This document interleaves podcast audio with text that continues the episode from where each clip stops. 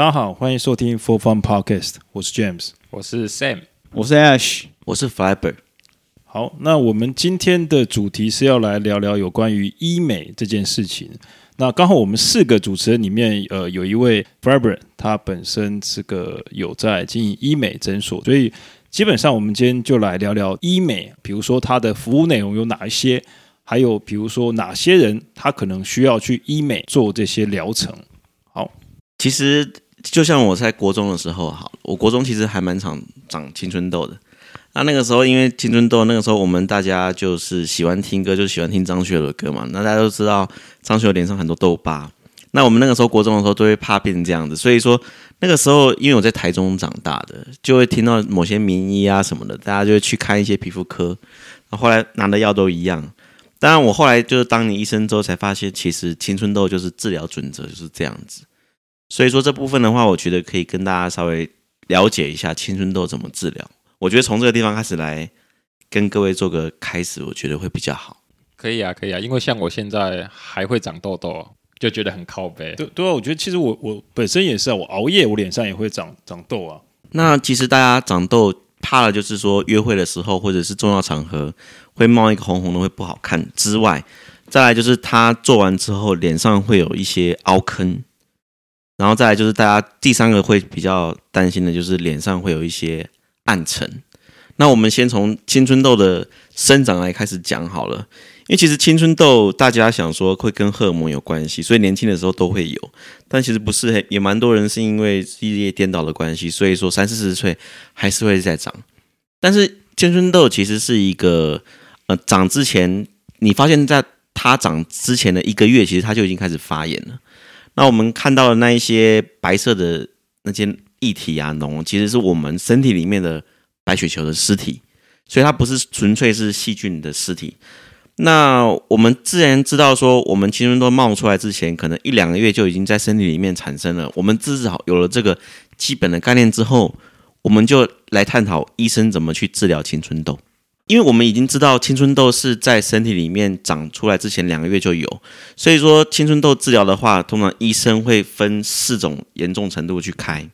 你会觉得说医生怎么去分？当然是从最轻开始。这就是有人会觉得说这个医生开的药为什么那么重？那为什么这个医生开的药比较不重？其实他不是说开的重，而是按照你的体质来讲。而且你去跟他讲，你可能也跟他说我吃了很多家没有用。那他当然。就不能用第一线，他可能就要用第三线或第四线去用。我们怎样的客人需要去用到第一线，怎样的客人要去用到第三线？我们最主要是看里面有没有一些呃过去一些产生的一些抵抗的呃因子在。那首先一个病人如果来的话，我们通常会给他用吃的药跟擦的药都有。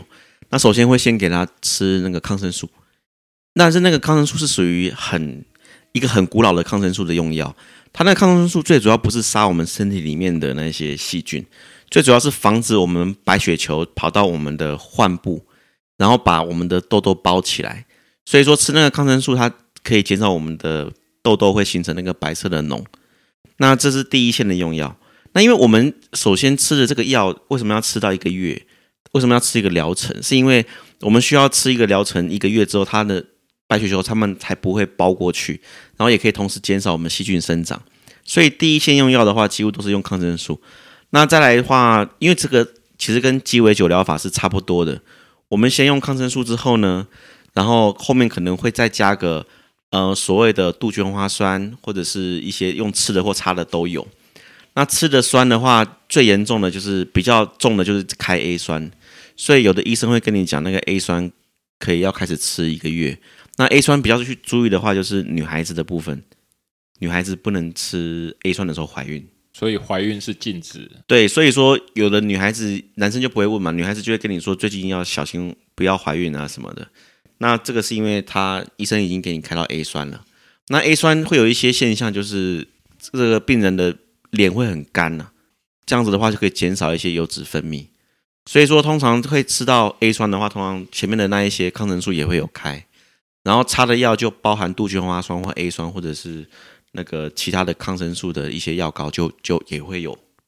那比较常见的一些抗生素的药就是可利性药膏，这个几乎大家去诊所看，几乎都会开这个可利性。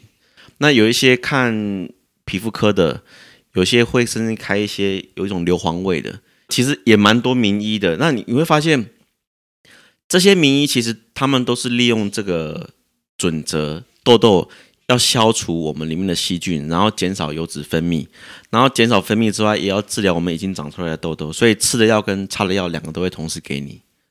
那 A 酸的话几乎都要自费啊，所以为什么有的时候有人觉得看皮肤科为什么这些有名的医生要收那么贵？那是因为你去的时候可能已经其他地方已经看过很久没有用了，你也跟医生那么讲了，所以医生就在开 A 酸给你。最主要是贵是贵在 A 酸上面，那个 A 酸的一次都要两三千块以上，所以这个是合理的，成本也蛮高的。长痘痘最重要的是不是千万不要急？对。那长痘痘的话，其实我觉得有一个蛮好的现，蛮好的做法，就是说，各位可以去买痘痘贴，那个其实是一个小小的人工皮。当你产生痘痘之后，你医生给你药，你稍微擦了一下之后，呃，医生会给你一个痘痘贴，药吸收了之后，你再把那个痘痘贴贴在你的痘痘上面。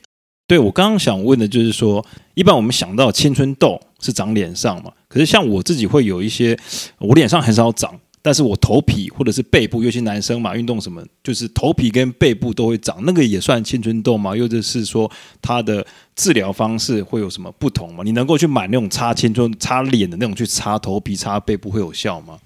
呃，其实是一样的东西，一样的东西，它都叫青春痘。长在头皮的好处是你长青春痘之后不用记得防晒，因为头皮黑了也没关系嘛。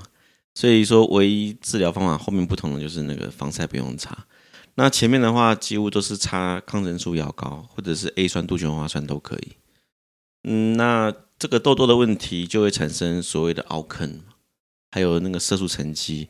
脸上有些会有一些痘子印，那个痘痘印的话，我们通常不会把它叫叫痘印，它正式的名称叫做发炎后色素沉积。发炎后色素沉积是因为呃长完痘痘之后没有做好防晒，所以晒到太阳，那个痘痘就产生印子，黑黑的。在你身上、脸上大概会持续半年到一年。为什么这个就牵扯到为什么有的人要打镭射了？等下会讲镭镭射。那再就是有些痘痘比较深，就会产生凹坑。那那些凹坑的话，也要打镭射，或者是用一些其他方式来处理。呃，比较常见的就是像一些呃要美白的啊，就可以打净肤镭射，就可以让你的毛孔缩小，或者是肤色均匀，让你黑色的部分变白。那大概一个月要打一次净肤镭射。嗯，净肤镭射其实分蛮多的哦，有分一般比较一般的那种净肤镭射，也有所谓的那个皮秒镭射。现在好像最最常听到就是皮秒，对皮秒。但是我想要先问哦，就是有没有可能，就是先不靠着打镭射，然后靠着可能擦外用的药，让它自然的代谢，重新把那个凹坑。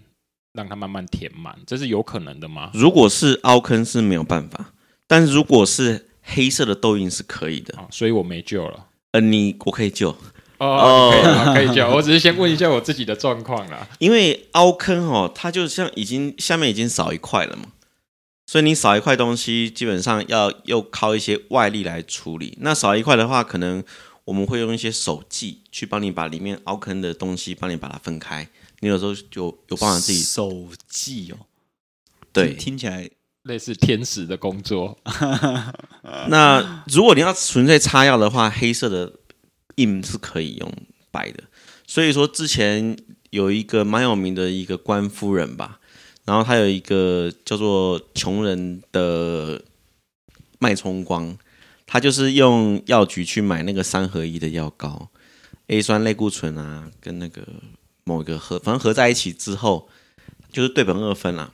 那那个擦一擦，有的时候它也会变白。但是这里我只是听说有些人这么做，我不是建议大家这么做。可是我好像有听说 A A 酸有很多禁忌，欸，对，它就用 A 酸要注意很多很多事项。它怕光嘛，所以不能照光。哦，不然它你会你会会反黑，会反黑，还有皮肤会一些刺激。那好像有听说是果酸还是 A 酸，反正就是什么酸，说用多了皮肤会变薄。这些酸其实就跟它也会去角质。其实我们要应该说它会让我们角质层变薄，但是老实说它会让我们的真皮层增加厚度。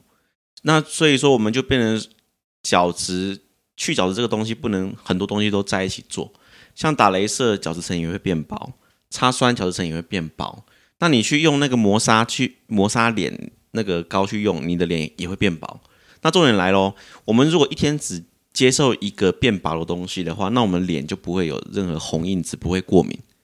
所以说，我们打完镭射，医生会跟你说要做好防晒，不要碰到酸的东西，一个礼拜不要做脸，因为用酸跟做脸都会减少我们的角质层厚度。那所以。打镭射其实不会造成脸变薄，而是你一直打镭射，每天打，那当然脸会变薄。你我们真皮层是会增加厚度的，真皮层增加厚度，虽然在东方人增加的幅度没有像西方人这么明显，但其实长远来说还是会增加真皮层厚度，因为真皮层增加厚度其实是好的。那白话白话一点，就真皮层就是里面那个胶原蛋白变多啦，但是外面角质层那个死皮变少，所以我们要的就是让外面死皮变少。然后里面的胶胶原蛋白层变多，但我好奇就是这种东西打多会不会变成你本来不是敏感性肌肤，但打多了就变成皮肤变薄嘛，变成敏感性肌肤？呃，你如果有依照医生这样去做，基本上不会造成敏感性肌肤。那为什么会造成敏感性肌肤？是因为你把角质层去掉之后，你脸上那一些保护层没有了，因为脸上本来就是要适当的油脂，有这些适当的油脂之后，你脸才不会一直脱皮。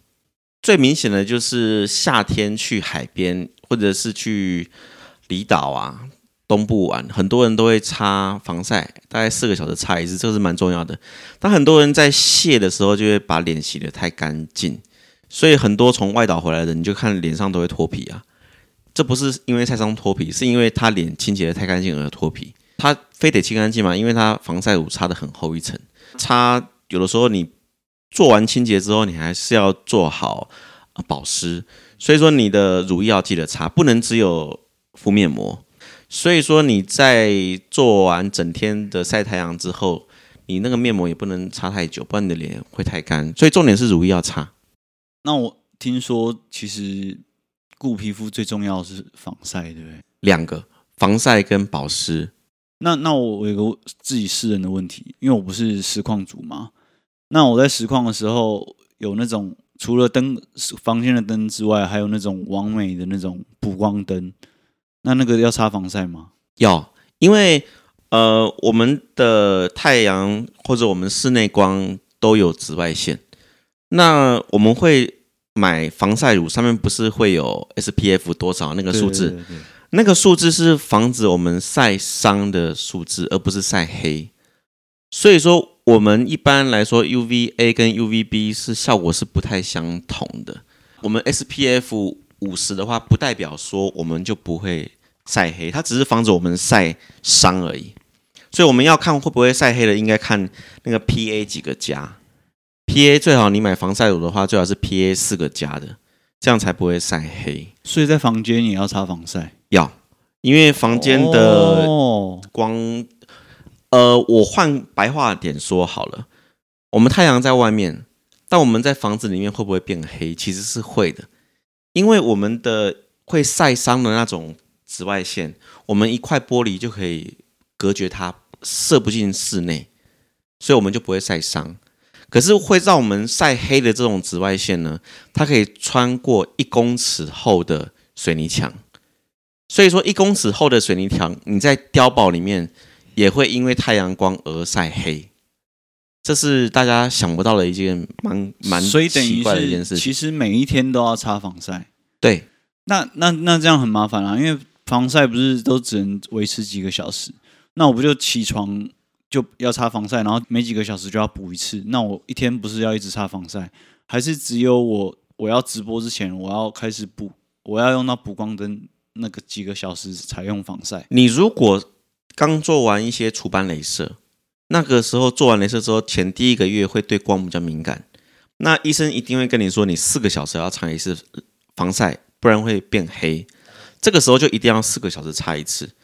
那一般来说，你正常生活作息其实六到八个小时擦一次就可以，因为它是 SPF 五十跟四个加嘛。所以说你已经用到这样的系数了。但是有些人麻烦了，他就是会用隔离霜。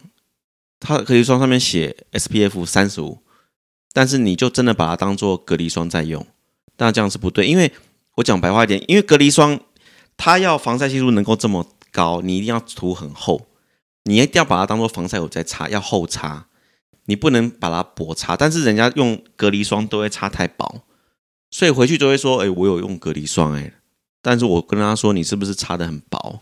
大家都说：“对啊，不然隔离霜不就是擦薄的吗？”但他测试都是用厚的来测试。哦所以我们其实一般都只看防晒系数是错的，其实重点是 PA。对，所以每一瓶防晒乳上面都会有写吗？会，它 PA 几个加，它没有写，大概就不会防，应该是没有做这个验证。哦，所以你要防，所以便利商店可以买得到的防晒乳，其实你就是看这两个系数哦就可以了。哦，所以男生女生都是。每天最最好都是对，每天出门之前要上一次防晒哦，因为其实晒到太阳的话，我们脸上会出现皱痕、皱纹啊，还有一些脸会下垂，然后会产生斑点。这么严重？对，还会下垂？会。嗯，网络上有一个很明显的一个文章，就是图片嘛，就有一个开卡车的司机，他就是每天都开在左手边，那因为他左手边是窗户嘛。那他经过了二十多年的工作，然后他左边的脸就垂很多，有斑、有皱纹，而且垂很多。这个就是很明显的那个太阳而引起的人的脸的老化。哦，那刚刚除了讲防晒之外，再就是保湿啊，乳液要记得擦，不能光靠面膜。嗯哦，说到面膜啊，其实市面上的面膜的价差其实很大，从一片十块到几百块，其实都有。哎，就是说中间这个面膜的成分到底有没有什么差异，是可以让大家了解一下的。对啊，而且像我我我我的肤质就很奇怪，我只要一敷面膜一定会过敏。呃，一个对于保养化妆品里面会不会过敏啊？这个部分应该不是对于它里面的主要材质过敏。不是布的关系，也不是里面保湿的东西的问题，而是里面的呃芳香剂或者是那个防腐剂，通常是对这两个东西过敏。所以说，一个比较减少过敏的一些化妆品、保养品，应该是要减少防腐剂跟芳香剂，这样子的话，过敏的情况就会少很多。那为什么会有这些价差？其实我也觉得很奇怪，因为其实。我自己也有在做面膜，但面膜的成本其实好的都要好几十块。那如果一个一片面膜只有卖十块钱，我不知道他们成本控制的多厉害。但是我觉得便宜不一定是不好，但是他有办法弄到那么便宜，我就是不知道为什么。之前好像面膜好像是这几年流行加一些刮牛的，呃，对，东西。它就是粘稠啊，就是很，其实那就是一个一个说辞啦。哦，所以是噱头而已是不是？呃，其实就是保湿就好，因为就是里面的东西越单纯越好。所以通常面膜的成分大概是什么？除了水以外，Q10 呢，然后会有一些美白保湿的东西。一般是建议敷十五分钟吗？还是不要超过二十分钟？不要超过十五分钟是比较好。重点是面膜拿下来还是要擦乳液。哎，所以我好奇，你面膜敷完敷完之后，你需要清洗吗？还是就直接像你说，直接就上乳液？你如果面膜敷完之后不会刺激的话，就可以直接上乳液啊。你如果会刺激，当然还是要清洗。最主要是看你那天有没有一些皮肤敏感性来做决定。所以你觉得面膜需要 天天敷吗？还是多久？面膜可以天天敷啊。那呃，痘痘如果形成像凹坑的话。那个就要用一些像是飞梭镭射或者是那个飞针啊，这这些来处理。那刚刚有讲到，如果只是要变白，就可以用皮秒镭射。你可以简单说一下镭射它的原理，到底是对我们皮肤是进行怎么样的一个？它应该会有一种所谓的侵入性的问题吧？镭射其实都是侵入性，只是当然光我们看不到啊，就是光波的波长不一样嘛。嗯，我们人类可以看的波长就是六七百，但是。呃，它的镭射有分一千多的嘛，一零六四，然后还有七百五十五，还有五百三十二。为什么分那么多？是因为它是要针对看你是要打红色的部分，还是要打黑色的部分，我们需要的波长会不太相同。比方像是呃超过一千的，我们眼睛就看不到，可能不知道那个强度很强，我们就眼睛一直看，其实这样眼睛会坏掉。哦，因为我们人看不到那种特殊的波长，所以像那种那那种特殊的，像打刺、除刺青或者是胎记那种的，就是要打很深，那波长是短还是？不呃波长，它比方像是呃波长比较长的，它可以打皮肤到比较深的地方，但是它对于某些颜色可能吸收率会比较差。有的时候波长短一点，它不会打到那么深，但是对于那个波长吸收率比较高的颜色就打得掉。所以，我们我们会根据它的是要打红色、蓝色、绿色还是黑色，而用不同的波长去打。所以打越深越痛嘛？一定的呃，基本上是这样，没有错。哦。但是有的时候不是说那个的波长就好。那皮秒镭射其实就有分一零六四的波长跟七五五，还有五三二。最主要是这三个波长来做呃亚洲区的皮秒镭射的那个分布。那我还有听过，我还有听过蜂巢镭射，就是说啊，应该这样说啊，就是说刚刚那个太专业了啦，那个波长一般人大概也听不懂。对啊，但是因为目前市面上就是有很多各种不同的镭射啊，什么飞梭皮秒啊，或者是蜂巢。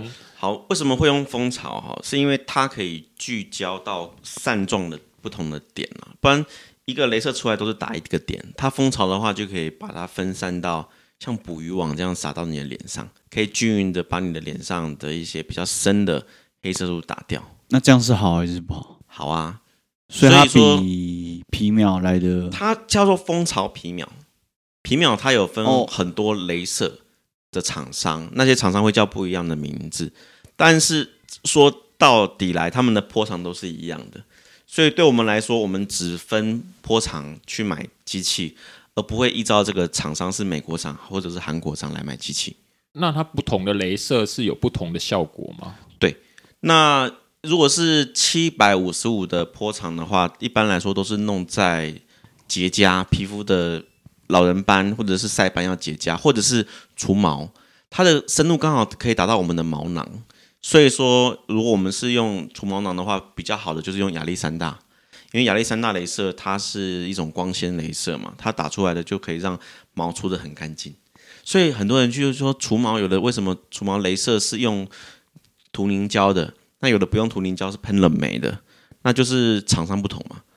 但对我来说，它其实喷冷媒的那个其实会比较好，就是亚历山大。所以亚历山大在台湾其实。一直都很很抢手这台机器，因为台湾对于东方人来说，除毛机器最好的就是亚历山大这一台。这个应该没有业配吧？没有啊。那那坊间坊间其实说真的，这种皮秒镭射价钱超级乱。对，皮秒镭射从三千多到一万三都有。我还看过更低价的，就是不知道是那种不知道是真的还是假的，反正就是真的那个上下限为什么会这么大？呃，有的机器已经回本了吧？那有的韩国机啊什么的，韩国机真的会比较便宜啊，但其实效果我觉得没有差太多。重点是要如何去判断你要用什么波长来打。所以说，像我刚刚讲说，一般人很难知道怎么选吧。一般人其实去都是看价钱，我发觉消费者很多都是看价钱。对啊，对啊，因为他们就觉得反正都是皮秒。对，那除毛也是一样啊。所以我讲说要用哪个机器来打，其实。我觉得观众不太会去在意这种东西，是给诊所比较知道，所以这个机器打确实客人反应比较好。诶，这样的话，我倒反而觉得，其实除了价钱以外，还有一个就是副作用。因为曾经我也曾经遇过一个案例，是客人去打这个镭射之后反黑之类的，然后就可能就跟诊所之间有一些纠纷。就是说，这些镭射之后的副作用有什么可能是特别需要注意的？雷射最大的问题就是客人不满意的反黑，就是这一块。那当然不满意反黑这一块比较常见的病因呐、啊，可能就是颧骨斑。颧骨斑，然后打了之后，客人防晒没有做好，或者是做完之后那个地方因为有摩擦，尤其最近很多都戴口罩，口罩会有摩擦，所以会造成反黑的问题。Oh. 那病因就是颧骨斑，然后打镭射就是打可能就是七五五的或者是五三二这样波长。然后造造成结痂之后，皮掉下来之后，你看到了粉红色的皮肤，那个时候就已经是新的皮肤要长起来了，因为粉红色的嘛。那这种粉红色的皮肤要长起来的时候，很容易受到紫外线的波及而变黑。变黑。所以说在做这种除斑镭射的第一个月，防晒一定要做得很好。哎，那我很好奇哦，有的人是选就是点痣，以前医美没那么发达的时候，都是去夜市点痣。然后医美发达之后，大家会去用专业的去医美诊所点痣。可是到底有的人全部点完，整脸都没痣了，然后过没几个月又长了，所以痣是会一直长的吗？你的皮肤只要是遇到紫外线，就是会长痣。你如果现在不除的话，过一年就是多十颗。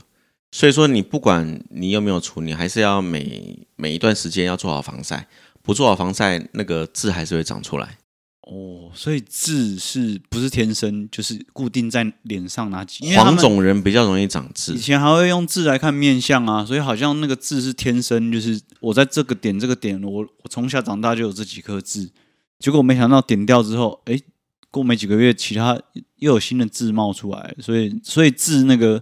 就是痣是可以点的，但是也是会一直长的。对，但是也不要因噎废食，说一直长那就不要除了，那就是越来越多而已。哦，然后也有的人会长那个油啊，就会凸一颗一颗起来，那个也可以除掉。但是痣痣比较大颗，就要打比较深，对不对？嗯，而且还有范围。有的时候痣没办法一次除掉，因为如果一次除太多的话，皮肤会容易凹下去。所以，对于我们稍微除一下，我们就会发现它其实很深的地方。还有，我们就跟客人说，我们这一颗可能要分两三次除，你下次再过一个月再来除第二次或第三次，这样它不会产生客人回去会难照顾。我们痣就尽量除到客人回去好照顾，然后比较不会凹下去，让客人选择第二次或第三次再来弄会比较好。不然你的一次除很深，那就变成像痘疤一样。有没有什么样的客人？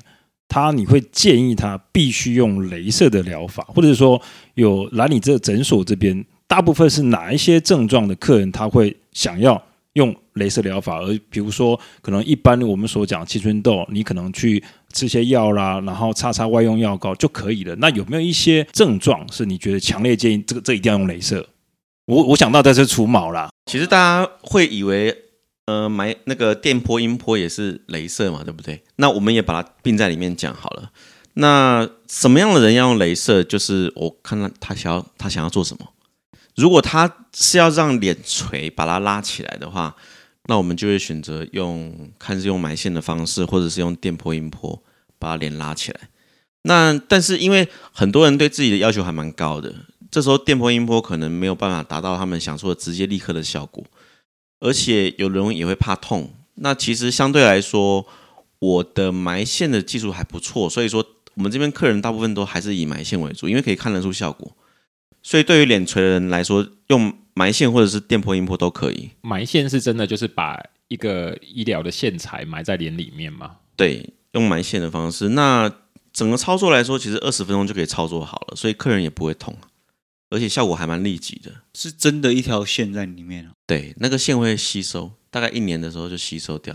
但是吸收之后，你还是可以维持效果两到三年。哎，那之前好像也常听到埋线减肥，那是真的有用吗？羊肠线在肚子嘛，那就是让肚子。其实，但我觉得埋线减肥最重要的还是靠吃的那个中药的配方。我觉得吃的中药配方才是减肥最大的那个助力哦，所以埋线减肥其实你个人觉得还好，可以的，就是它会改善你体态。埋线减肥在肚子或者是麻药、麻鞍嘛，可以让你的体态变好看，但整个让你身体里面的脂肪下降、体重下降，靠的是吃的中药。埋线减肥最主要是中药、中医啦，所以埋线减肥的那个埋线跟。脸部拉提的埋线是一样的，呃，完全不一样，完全不一样。对，那脸的这个比较复杂一点。那因为目前现在还蛮常另外看到的就是什么打玻尿酸啊、打肉毒杆菌这一些的，这些应该是不一样的功用嘛。而且因为我看价钱其实也是蛮乱的。呃，因为这些东西其实对这种东西就好像你画画好了。它的电音波只是你画笔的一个红色，那肉毒可能就是蓝色，那玻尿酸是绿色。你画一个图要好看，必须要这些东西来共同完成。所以并不是说哪个东西做很多，你就可以完成一个很很好的结果。所以我觉得你继续必须要找一个知道你想做什么的，能够综合让你变好看的人来沟通达成，我觉得比较好。所以说它的价格就变成说，有的人是打价格战，打价格战，人家会想说，哎，我们这边打抬头纹好便宜啊，我们这边打什么很便宜，但其实。你根本就是缺的不是抬头纹，你根本就是缺的就是一个下巴，或者是你应该是要改善的是你的脸的比例，或者是你整个整个鼻子不能太高，你要动的是其他东西，甚至你根本就不需要割双眼皮。所以说，我觉得还是要重在沟通上面会比较好。那还有就是副作用了，因为其实新闻也是很常看到嘛，打玻尿酸的时候可能打到打到血管里面去啊。所以其实这个东西它的风险是不是其实还是有一定风险在的？嗯，它有一定风险在。我在医院里面的时候就有收过不少，就是外面打到出问题，然后来我这边帮他处理的。那我当然借由这一些帮助这些客人，帮助这些医生产生这些问题，帮他修复回来，造造成他这个客人没有什么大问题的。这当中我当然也可以从中间学到很多。但也可以利用这个过程帮自己成长，所以说，呃，因为看到人家的这些问题，哈，呃，我自己就会知道说怎么样去做避免。那当然心里有个底，呃，我的客人当然也会比较安心呐。但这个打这方这些事情，其实跟本身的技术其实没有绝大的关系，因为其实每个人的身体里面的血管走向本来就不太相同。所以，我们能不能说这个是没有机会？是有机会，但是可以避免降低这个机会，就是利用像是钝针啊，或者是打针之前做一些回抽，或者是注意到客人的反应，这些都可以减少呃这些并发症的产生。那个我想回到刚刚那个问题，就是就什么样的情况是必须用镭射？还有就是，好像也可能不是每一个人都可以适合用镭射这种疗法嘛？他是不是要先测试？否则怕会有没有什么问题？如果是比较皮肤敏感的人啊，当下当然不能打镭射，我们会请他回去保湿先做好。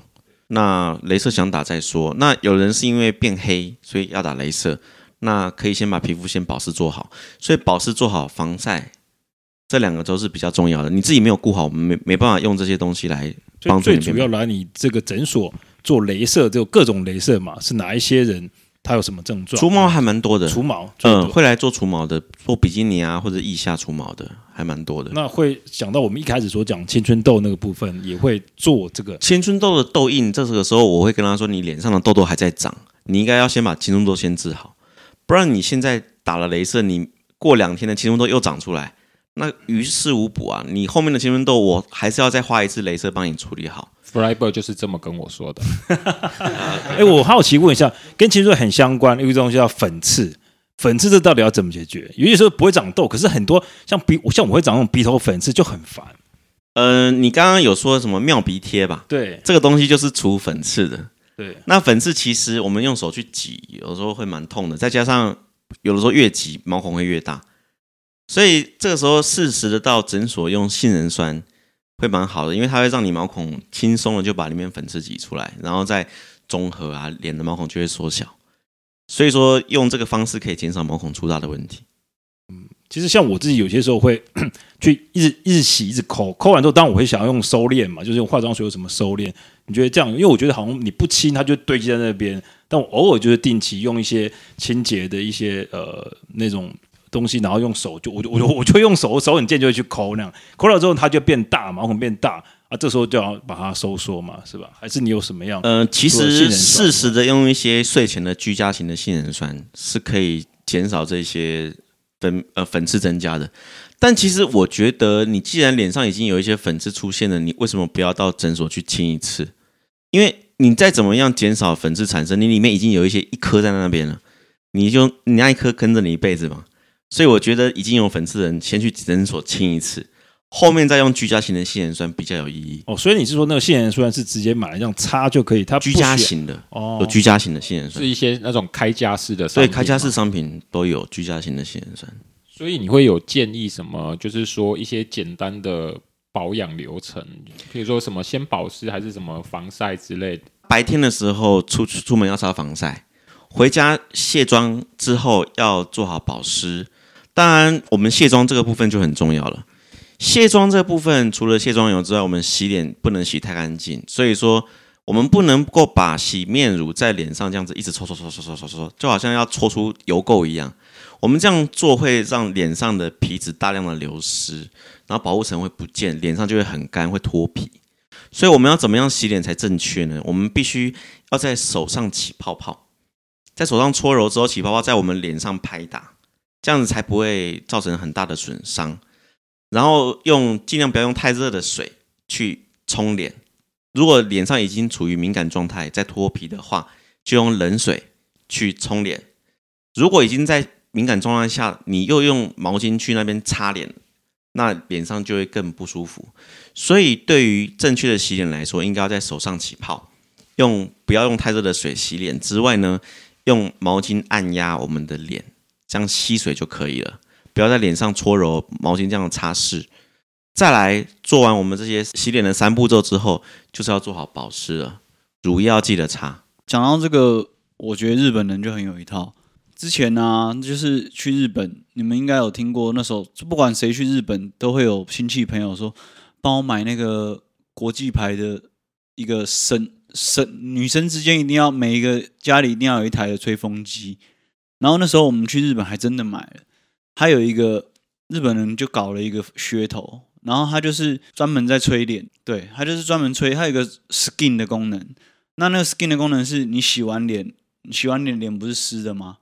啊，一般人就是毛巾毛巾擦干嘛，他那个就是用那个直接吹干。那他强调就是他这样子的 skin 吹干之后，脸会非常保湿。那个 skin 是擦，不是吹头的啊，吹脸。它有它有四段嘛，对不对？对啊，它最上面 skin 是绿色的灯，skin 是最最弱的那个，然后转到 cold，转到冷，它会出现一个 skin 四个字。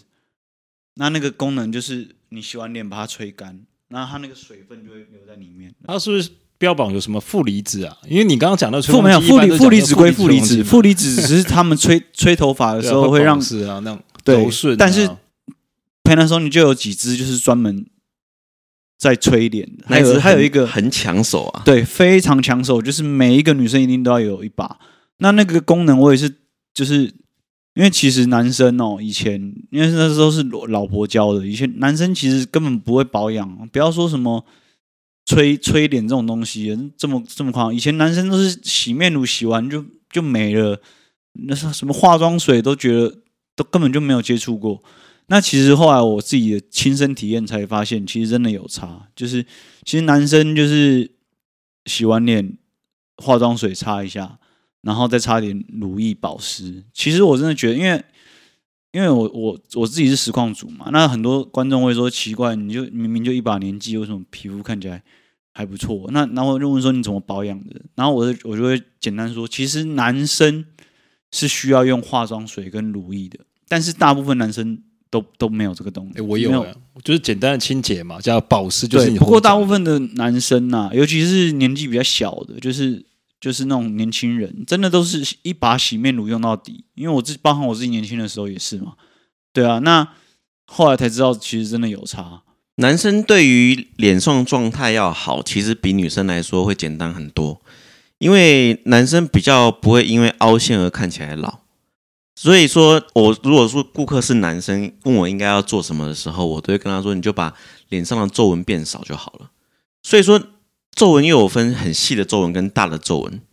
像你刚刚说的保湿，这个做好，因为他做完之后，确实脸上皱纹可以小很多，尤其是眼周、眼下。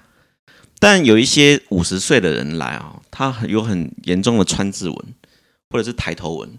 那个已经变成不抬不皱的时候，已经有一条很深的沟了。有时候男生减少这些抬头纹、跟皱眉纹、跟眼尾细纹，其实相对来说就会好看很多。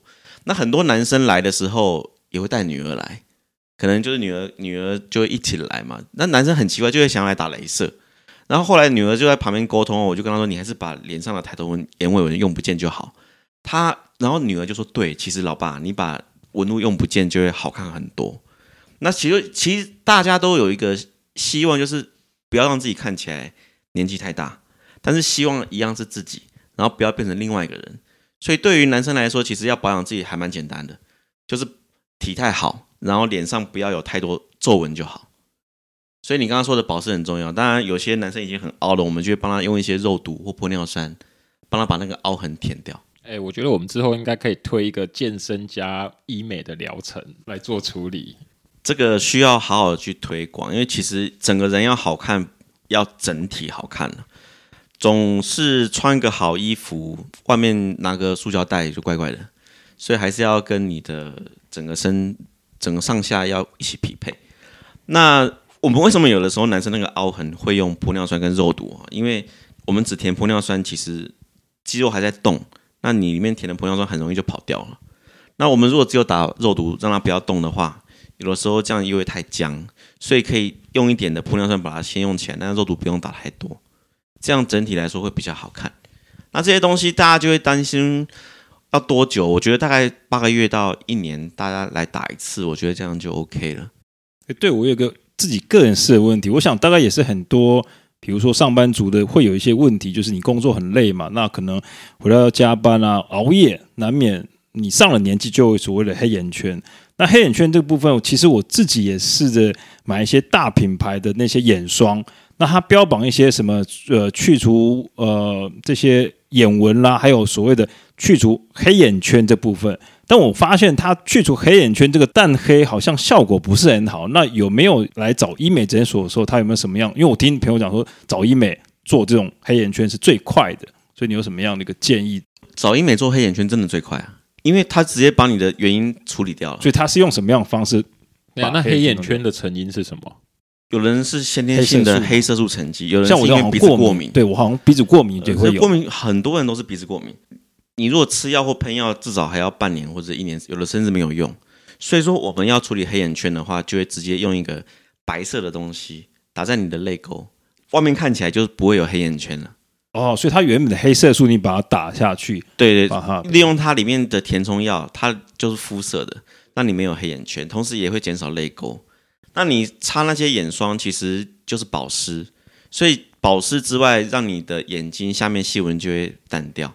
当然，你擦的那些眼霜可能里面含有一些美白的东西，所以它会标榜说黑眼圈有效，但其实它美白没有办法美白到那么，就非常慢就对了。我甚至有一些面膜是专门针对眼睛的那种，如果敷太久还是会太干，产生细纹的。哦。所以面膜敷太久，其实反而会产生细纹。对，就刚刚就这样，就大概十五分钟就够了嘛。那对啊，我还有听说过那种擦那种眼霜，那种越越高级的眼霜，说没擦擦擦太多反而会有肉球。对，呃，那是太营养的关系。对对对，还会长肉球哎。对啊，嗯，所以说过与不及都都有，我们都有办法处理啊。那有的时候你要看你眼下细纹是不笑就有，还是笑才有。如果不笑就有的话，那你要考虑会不会是你的卧蚕太深了，或者是泪沟太深？那你如果笑才有的话，那是那那正常的，本来每个人都是笑才有啊。就像韩韩国人就刻意喜欢做卧蚕。哦，有卧蚕，其实这时候我们会问他，你卧蚕是先天就有，还是说后来才有的？那对于有的人先天就有的人，他还可能不知道自己有卧蚕，当他笑了一下，他才知道自己有卧蚕，我们就会跟他说，那你眼尾有细纹，可能不要放太多。因为他会反过来想，他以前有卧蚕，其实看起来会比较自然。所以，我们有的时候打眼下细纹，我们会跟客人沟通，你有卧蚕，那要不要保留？如果不要保留，才帮你把眼下细纹的肉度打饱满一点。那你你像你这样这么久，有没有遇过那种，就是你觉得这个人已经已经够了，但是他还硬要继续继续改？他这样子的改，其实呃是算健康的改，就是让他维持。我们不会把他帮他变成很奇怪的样子，不是诶、欸，像我举个比较男生，每个男生的应该都有经历过一个女神变形金刚第一集的女主角，就是大家都知道她超正，但是她其实感觉已经完美了，但是后来整一个反而就是大家都觉得她，全部人都觉得她落赛。对，亚洲人跟那个美洲人会想的不太一样啦。其实好像整过头的蛮多的、欸，对啊，都都会都会被会有，是因为他们。他们必须要找到，所以我觉得我们除了改善客人的外观之外，我们也要给他建构好内心的未来的路。呃，我的客人来，我都会跟他说：“你自己心中真正想要的是什么东西？”然后我会看他十八岁的照片，然后看他父母的照片，让他知道说之后二十年会变什么样子，是不是真的以后呃这样子会产产生什么影响？什么东西要先做，以后才来得及？我会让他了解说自己以后会怎么样去走。那那像一般啊，一般大众大众对于整形现在一般现在已经很很接受、很开放了。可是呃，一乡民啊，或者是大部分的人批评一个女生整的整过头，都会讲一个名词叫塑塑胶脸。那怎么为怎么样看起来会太塑胶？为什么？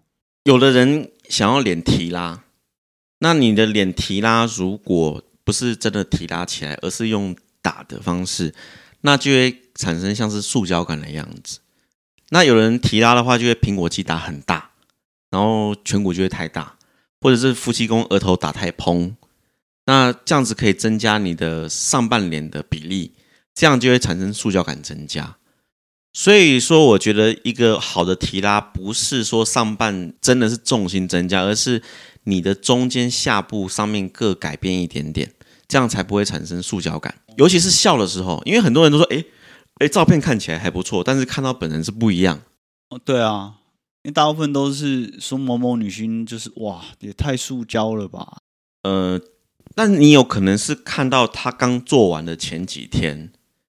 所以让你会觉得他有这样塑胶感，那你可能过了一个月就觉得他看起来还不错啊。所以这个其实也是取决于医师对于美感的追求。这个医师重要，但是也要跟客人沟通说，你如果要结婚，你不要结婚前三个礼拜才来打肉毒。哎，这样感觉就是做医美的或者是整形医生，跟我以前的那种，其实跟设计师某方面来说有点像哦。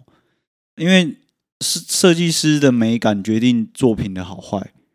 那整形医师如果对于美或者是对于帅的定义没有 sense 的话，就是我觉得好像跟设计师某方面来说有点像哦，就会有医疗纠纷。对啊，不是、那个、应该不是医疗纠纷，应该说作品出来应该跟你说一件事情：你如果要找这个设计师，你是不是要看他的作品？对不对？对啊。可是医美你怎么去看人家作品？你进去，你去看他店里面的员工的长相。大概就知道这家水准如何。员工哦，所以员工一定都是先改过是吗？你如果那个员工，你觉得这个员工好像每个都不是自己想要的那个样子，我觉得你心里应该有一把尺。如果要看，先挑员工就对了。对，你如果觉得员工都不错，那八九不离十，都都很好。对啊，因为我这样听你讲完一整个下来，我觉得哇，那个。感觉跟挑设计师一样，就运气运气。对啊，如果设计师没没 sense 的话，改出来就很惨。呃，所以说诊所的咨询师如果是被其他诊所改太多，其实这样子，我有的时候就不会想请这样的的咨询师来，因为会让客人以为我的作品是这个样子。嗯，所以我觉得诊所的咨询师柜台啊，都虽然是门面，但是这个门面也代表我们的美感是这个样。所以说你进来的话，其实每个员工都是这个诊所的作品，代表这家诊所的美感。你如果觉得员工看起来很舒服，那你出这家诊所也会是个很舒服的脸。所以说不不是说你自己看那个诊所的广告，你就会随着那个广告进来就会变那个样子。那你们会就像设计师一样，平常一直去不断的更新自己对于。美的事物啊，例如说你们会去追一些韩星啊，追一些现在流行事物啊，然后去看，哎，现在年轻人喜欢的长相是怎么样？然后你们会去更新这种东西吗？呃，会，对吗？因为他可能跑过来就说，哎，我我跟你讲，我要像那个那个韩星谁谁谁一样，我要像那个那个大陆现在最有名的那个谁谁谁一样。那那如果他讲出名字，然后如果你一问三不知的话，是不是就我们会跟他沟通了？一走进来，我想要跟王尔轩一样帅。或者是一种就讲，我想要范冰冰，我们会跟他说，你如果要变到这个样子的话，可能可以达成率是多少？当然不要一次就这样子变成那个样子，可能就是分一两年的时间慢慢完成。但是我要跟他说，变成那样并没有是绝对好的，你有时候保留一点个人的特质会比较好。就像现在全中国都范冰冰一样嘛。但 你不能够，你不能够 A 的脸型，但是有个 B 的鼻子跟下巴。这个是看整体的，那那是不是最多女生之前听说啦？听说每个整形医生听到都觉得烦，每个进来都是想要 Angelababy。对啊，从十多年前到现在都是这样子，都是她吗？一直都是。最近比较少了，所以她算是整形界的最成功的作品吗？应该说，古往今来没有人不爱美的，一般人跟艺人，每个人都爱美。那你听过最多的女生艺人应该就是 Angelababy。那男生你听过最多的，我蛮好奇的。男生比较少，没有，就是没有走进来说，哎，我真的很想要像那个谁谁谁。没有，男生很少。哦，那我想问，就是你如果单纯从不管是电视荧幕也好，或者是直接面对面也好，你可以一眼就看出他大概做了哪些东西吗？呃，其实对我来说，我本身是我喜欢单眼皮，所以说对于。眼皮这部分我会比较在意。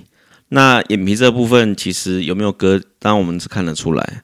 但就是因为我喜欢单眼皮，所以我没有在接受，我不帮客人割双眼皮的。因为对我来说，你的眼睛好看，我帮你变成双眼皮，我觉得是不好看，是违背我的良心。所以你可能就看得出来，他有没有割，是割单眼皮、双眼皮，或者是说他有没有打漏，或者是那一些。